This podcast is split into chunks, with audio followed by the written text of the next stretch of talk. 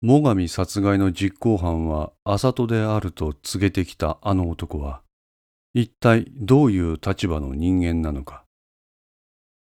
そもそも自分が山形久美子の監視をしているのは、公安特化のごく限られた人間しか知らない事実。そうなると、中の人間の線は薄い。どうやって公安特化からネタを仕入れることができるっちゅうんや。古田は煙を吐く。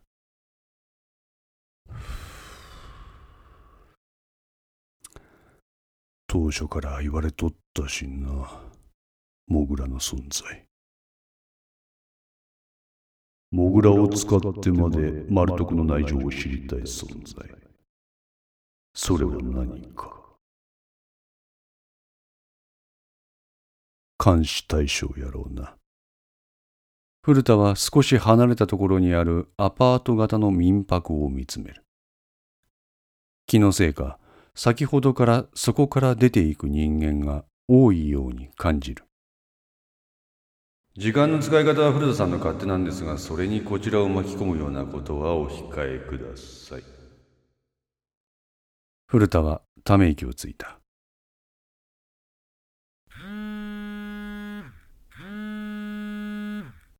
はい、古田。例の男、現れました。山形久美子の監視をさせている協力者からの電話だった。来たか。ビルの前で携帯触ってます。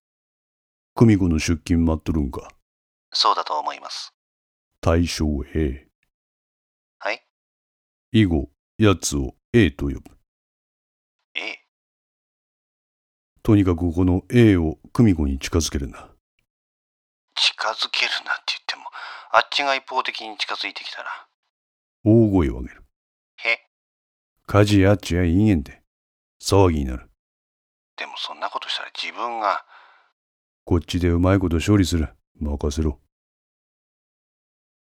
こう言っておきながら古田は本当にそれでいいのかと自問した。浅戸はあの東京で起こったノビチョク事件の実行犯であるとの情報。これが本当であれば今後何をするかわからない危険な存在だ。その危険人物の監視を自分の協力者だけに頼るというのは問題ではないか。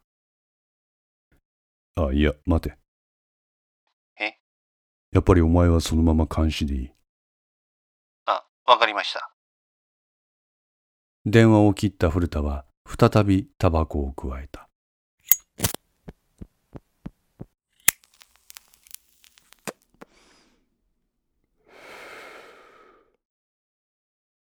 やっぱり、わし一人で抱えるのはまずい。電話を手にした彼はある人物の電話番号を表示させる。そして意を消したように発信ボタンを謳歌した。いや、やめや。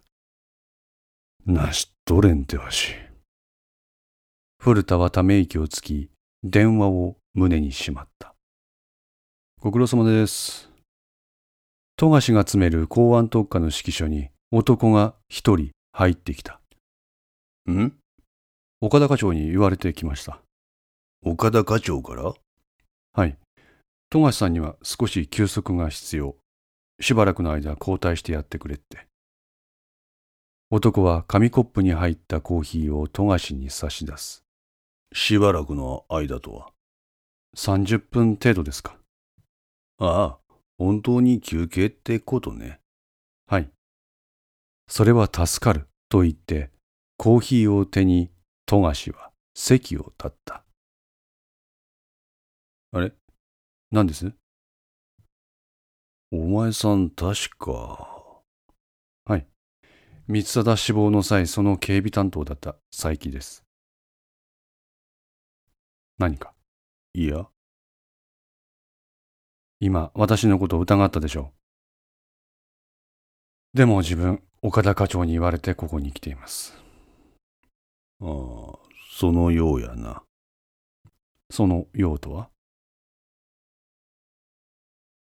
パッと見、どこにでもいるようなやさ男。色白で長袖シャツの袖口から見える彼の手首は女性のように細く、そして白い。この佐伯が公安特化の目をかいくぐって三貞君信を殺害せしめた人間にはとても見えない。聴取は、その程度でいいのかなって感じでした。え？三貞は君信の警備をしてたのは自分。その間に事件が発生したわけです。おや。なのにちょちょいって調べられて持ち場に戻れですから。え、そうなん？はい。だから自分もやりにくいんですよ。しばらく謹慎させられてほとぼり冷めたら復帰ならまだしも、速攻現場復帰でしょう。怪しまれますって。誰がその判断を？自分の再配置の判断は岡田課長と聞いています。だから、岡田課長に言われてきたと今言いました。お前さんの調べは自分の調べは三貞藩の班長でした。ふーんと言って、富樫はコーヒーに口をつけた。あれじゃないですかね。あれ？人員不足。ああ。まあ、そうやろうな。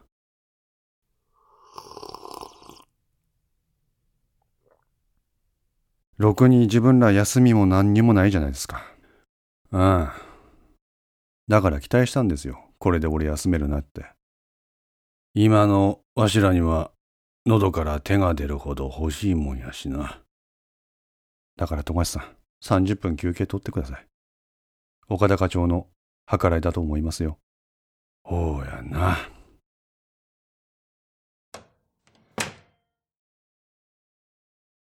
部屋を出た富樫を急な眠気が襲った。今まで張り詰めていたものが一気に緩んでしまったのか。彼はそのまま仮眠室に向かった。朝戸班から本部。はい本部。ボストークに変わったところはない。本当にちゃんと調べたのかえ？調べろと言ってから間もない報告。徹底的な捜査がされているとはとても思えない。それは。普段は営業していない店が気分で営業。そこに旅行者浅戸がふらり来店。偶然を装ったものだとすれば、店のすべてを改めるくらいの徹底的な捜査がされてしかるべきだと思うが。ですね。番掛けと合わせて改めて報告されたい。了了解。指揮所からボストーク。はい、ボストーク。足りない。店の中を徹底的に調べろ。徹底的にとは？徹底的といえば徹底的だ。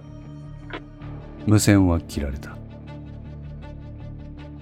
なんだこれは？ボストークのマスターは電話をかけた。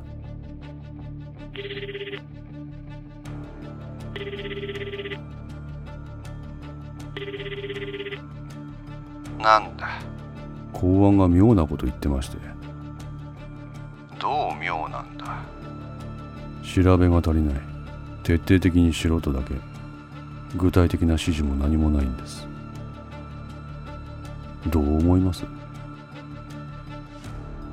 お土産だな。お土産？ああ。調べましたっていう何らかの成果が欲しいってことさ。えそれって忖度だよ。あれですか？捏造ですか？いやとにかくお土産が欲しいってだけさ。でもそんなことしたら捜査をミスリードすることになりませんか？そういうところあるんだよあそこは。バカか。しかし何をお土産にするか。拳銃でも一丁出しますか？ああ、銃と薬はなしだ。ややっこしくなる。じゃあ。それとなく匂わせて確信には迫らない何か。二人は沈黙した。あ、そうだ。何です？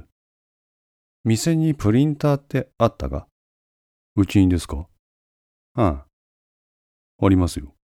じゃあ今から送る写真印刷して店のどこかに貼ってくれ。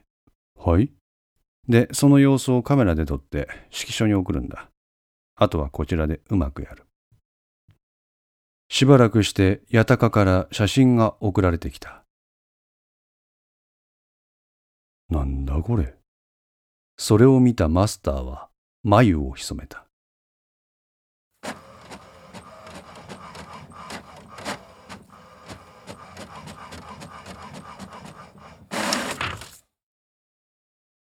これでいいのか？本当に。A4 サイズに印刷されたそれを店の奥の目立たないところに貼り、その様子を写真に収めた。こちらボストーク。妙なものを発見。今送る。了解。彼はそれを送った。しばらくして指揮所から無線が入った。これ以外何もないかない。わかった。引き上げろ。了解。本部から朝と班。本部から朝と班全員に聞こえる無線が流れた。ボストークのマスターはそれに耳を傾ける。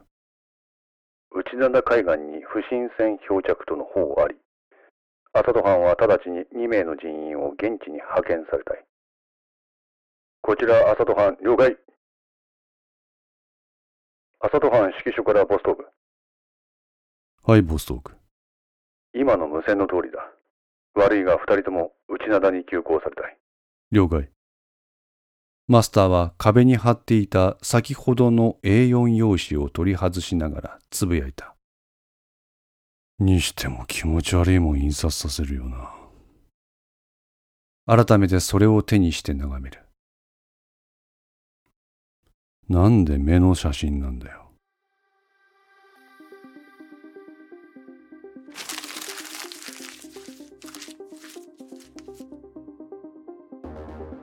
手際良すぎるぜ、八高の旦那。